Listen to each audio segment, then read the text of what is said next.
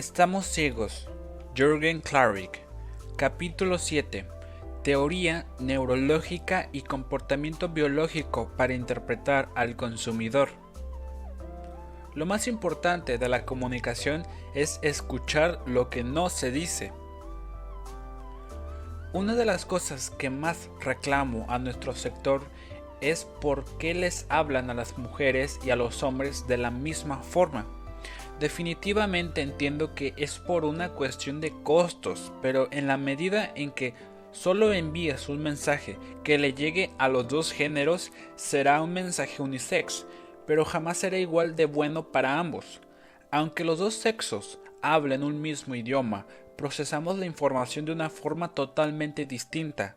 Por eso, siempre habrá un género que sea más conectivo con el mensaje que el otro es importante entender que biológicamente hombres y mujeres no somos iguales, que operamos y funcionamos de forma totalmente diferente y que la interpa y de mercadeo rentable debemos hacer estrategia de género, debemos hablar con conocimiento de causa biológica. Conocer cómo funciona la mente de la mujer y del hombre nos hará mucho más efectivos para especializar nuestros discursos. Debido a esto, recomiendo no comunicar de la misma forma para hombres y mujeres. Y si será así, no esperes el mismo beneficio con ambos. Algunos datos para ejemplificar qué tan diferentes somos. 1. El cerebro de la mujer tiene ambos hemisferios mucho más interconectados, por eso son más aptas para realizar multitareas. 2. El cerebro de la mujer es mucho más pedagógico que científico. 3. El cerebro de la mujer compra cámaras, el del hombre colecciona música y billetes. El 3. La mujer usa casi el triple de palabras que el hombre. La mujer gusta de la saturación de elementos, el hombre no. El principio del cachorro. El principio del cachorro o la neutenia es un principio biológico de supervivencia. Si algún día ustedes tienen que crear un brand character o una mascota para sus empresas, la recomendación es dibujarlo bajo este principio. Es decir, dibujar un personaje con los ojos bien grandes y una frente amplia, ya que en la medida en que tengas estas dos características vas a lograr conectar más con la gente. Por eso, cuando abres los ojos y miras de frente es sumamente efectivo y por eso cuando hacemos negocios con asiáticos y no les vemos los ojos, nos sentimos sumamente cohibidos, frustrados y hasta pensamos que tenemos muy mala comunicación, porque el ser humano interpreta muchas cosas a través de la lectura de los ojos. El tamaño de los ojos y el tamaño de la frente es fundamental en la conexión emocional. Este es un principio emocionalmente con ellas. Este efecto biológico tiene un fin noble de supervivencia. El adulto requiere entretenerse con la cría para no comérsela y quedarse al lado de ella para alimentarla. Por eso es tan importante utilizar este conocimiento, no solo para dibujar personajes, sino para ser mejores vendedores y diseñar otros objetos. ¿Cuántos carros hay que han entendido este principio y pueden lograr una conexión emocional profunda. Por ejemplo, los focos grandes y redondos y las frentes amplias que tienen el Mini Cooper, el Beetle y el Twingo de Renault. ¿Cómo son de efectivos para lograr esa conexión emocional con el consumidor? ¿Será que por eso les decimos mi Mini, My pero importante es que las mujeres hablan más que los hombres en cualquier lugar del mundo. La pregunta es ¿por qué lo hacen? Seguramente se debe a los roles biológicos del ser humano. En algún momento ellas se reunían y se quedaban quietas, alimentando y creando los hijos. Tenían más tiempo para hablar y compartir cosas. Cuando las mujeres se reúnen, lo hacen para aprender de ellas mismas, cuando los hombres lo hacemos es para presumir que casamos, compramos y qué negocio estamos haciendo. Las mujeres ven las cosas de manera diferente a, los hombres. Es tan interesante esto, que las mujeres hablan aproximadamente 14.000 palabras al día, mientras que los hombres hablamos 4.000 palabras al día. Por eso ocurre tanto que al llegar a la casa la esposa nos pregunta qué tal estuvo nuestro día y nosotros respondemos un seco bien. Y después preguntan ¿qué hiciste? Y la pregunta es eh, nada. Y luego preguntan ¿acaso no estuviste con George? Y la pregunta es eh, sí. Después ellas siguen preguntando ¿qué te dijo George? Y ellas uno está molesto, pero en realidad si ellas supieran de conducta biológica, entenderían que a los hombres se nos acaban las palabras, que llegamos a la casa y estamos sin palabras, y es por eso que necesitamos un control remoto y una cerveza para ver fútbol, porque ya no tenemos mucho que expresar. Cuando uno sabe de neuroscience, conocimiento biológico y de género, uno puede saber exactamente que las mujeres siempre van a enviar más mensajes de texto que los hombres en todos los países, debido a que este es un fenómeno netamente biológico. Las mujeres y los hombres vemos y observamos de formas diferentes.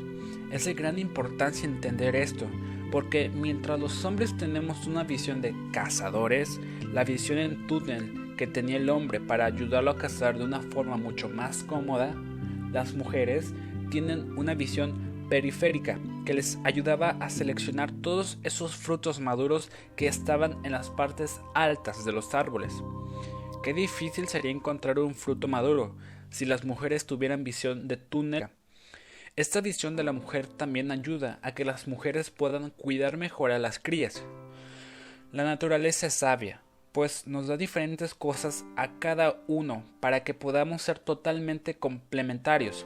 Sin embargo, si llevamos estos insights a la comunicación, eso nos puede explicar que la mujer puede relacionar más palabras, más elementos gráficos y más objetos simultáneamente dentro de un anuncio publicitario, mientras que el hombre es sumamente básico.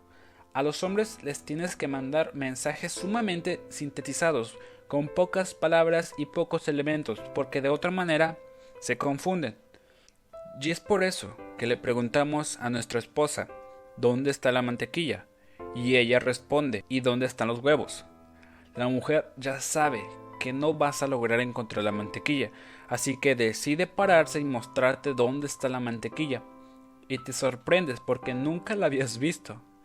Es más fácil buscar dentro de un refrigerador si tienes una visión panorámica y no una visión de túnel. Este conocimiento es clave para fundamentar nuestras innovaciones y una mejor comunicación para diferentes géneros. Es curioso ver por qué insistimos en que los hombres y las mujeres somos iguales. ¿Por qué creer eso si no somos iguales y la biología nos hace totalmente diferentes? En un reciente estudio realizado en Estados Unidos, le preguntaban a centenares de mujeres que deben escoger entre tres cosas bien importantes en sus vidas. Debían escoger una y renunciar a otra, a dos, durante un periodo de cinco años. La idea de este ejercicio era poder valorar lo que les gusta más al género femenino.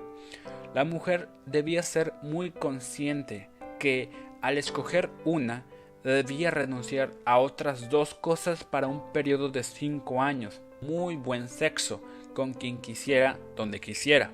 Y la tercera era poder hacer muchas compras donde quisiera en el país que quisiera y la cantidad que quisiera. El porcentaje mayor de las mujeres escogió hacer compras. Hacer compras fue más importante que tener besos, abrazos y muy buen sexo. Este tipo de estudios evidencian lo diferentes que son las mujeres y los hombres. Si este mismo estudio lo hicieran con hombres, perderían el tiempo porque obviamente la gran mayoría de los hombres responderían sexo. Como verán, han pasado miles de años, pero el rol biológico de recolectar sigue siendo latente. Aplicando Neuroinsights a innovación. Caso papas fritas Live. Hace un par de años hicimos un estudio para una de las empresas líderes de papas fritas. Estaba interesada en vender productos light, sin tanta grasa. Parecía que la empresa tenía que hacer productos light y sanos para que ellos siguieran comprándolos. De esto, es allí donde nació la oportunidad conjunta entre nosotros y Free to Lay para descifrar y entender qué quiere la gente realmente, ya que los productos que venden como sanos casi nunca se vuelven productos líderes. Existe un patrón que se mantiene. Los productos líderes siempre serán los productos que de alguna forma te hacen más daño, y por eso llegamos a una conclusión y decidimos que si algo te hace daño, se vuelve indulgente y te seduce más que algo que no te hace daño. Así como la mente del ser humano busca la supervivencia, también busca el peligro, el daño reversible. Como prueba de esto, las cajetillas de cigarrillos, con sus grotescos letreros preventivos, no han bajado las ventas, a pesar de que ya no pueden pautar en TV. Hemos podido descubrir en nuestro Neurolab que estos mensajes provocan intención de compra y hacen que la gente fume. Es curioso, pero la industria tabacalera cada día está más restringida y publicita menos en medios masivos. Sin embargo, la categoría no decrece como se esperaba. Veamos el caso de cigarrillos Dead, una marca que descubrió este insight y construyó todo su branding basado en esto. Un movimiento para prohibir la venta de este producto, ya que promovían la muerte. Sin embargo, Cuanto más promovía la muerte, más aumentaba los interesados y la indulgencia para fumarlos. Pienso que es más práctico explicar estos conceptos a través de historias de vida que a través de las neurociencias. Dentro de las empresas donde trabajamos sabemos que existen algunos hombres casados que tienen una amante dentro de la compañía esos hombres esperan ansiosamente que sean las 5 pm para continuar con su aventura amorosa. Una aventura sumamente peligrosa, porque podría hacerle mucho daño a la persona involucrada. Él puede perder su trabajo, puede perder reputación social, perder su matrimonio y su familia. Todo este peligro hace que él piense que su amante es, es la mejor mujer y a través del tiempo decide divorciarse para casarse. Efectivamente, se casan, pero en el momento en que la amante se vuelve la esposa y se pierde la noción de peligro, la relación deja ser interesante. Así es como funciona la indulgencia en la mente del consumidor. Por esta misma razón se explica por qué, a pesar de que los consumidores piden productos light y pequeñas porciones, estos no terminan de seducir de forma masiva y se convierten únicamente en mercados nicho. Por eso, los productos indulgentes por sus componentes o gran tamaño siempre serán más poderosos que los productos sanos y de pequeño entro que haga algo de daño. Por ejemplo, aunque seas fanático de las, de las manzanas verdes y te encanten, es muy difícil que amanezcan antojado de ellas. Las manzanas verdes y los brócolis verdes, así como todo producto 100% sano, no provoca ni seducen indulgentemente al cerebro, porque no supone ningún riesgo. Pero, ¿cómo haces indulgentes a las sanas manzanas verdes? Simplemente, debes añadirles algo que les haga un daño reversible al consumidor. Por ejemplo, que los engorde. Les podemos poner caramelo, maní y bastante chocolate, y en ese momento se volverán indulgentes. Deja de investigar de forma tradicional a los consumidores. Mejor aprende y conoce las profundidades de la mente humana y serás capaz de interpretar biológicamente su conducta, que esto te dará elementos que hará que vendas más. Veamos el ejemplo con los brócolis verdes. Supongamos que te encantan los brócolis verdes. ¿Qué hacer para que ellos se vuelvan indulgentes y, por consecuencia, seductores? Simplemente les tienes que echar algo que los haga dañinos, como queso cheddar. Por eso es que invito a mis clientes dentro de la industria alimenticia a que sean muy prudentes cuando los consumidores exigen fuertemente productos light e indulgentes. No es malo darles nuevas opciones, ya que si se puede vender algo nuevo, lo que no debemos hacer es transformar los productos líderes en productos light o reducir las porciones. Así como la innovación está en hacer el producto light y en porciones chicas, también debes ser consciente de que en muchas ocasiones funciona la estrategia de hacer los productos más grandes e indulgentes. Sin embargo, veamos un ejemplo del éxito de la bolsa de chocolates Snickers con sus mini sneakers. Ellos han tenido un gran éxito en ventas si le interesa comer sneakers en porciones más pequeñas, o la que te dice que la gente se siente menos culpable por comer más cantidad de sneakers, pero de una forma distinta, al fin y al cabo es una trampa. Los mini sneakers han sido muy exitosos, es la mejor coartada para no sentirnos culpables. La trampa está en que terminas comiendo igual o más cantidad de calorías a la mente le gusta el misterio.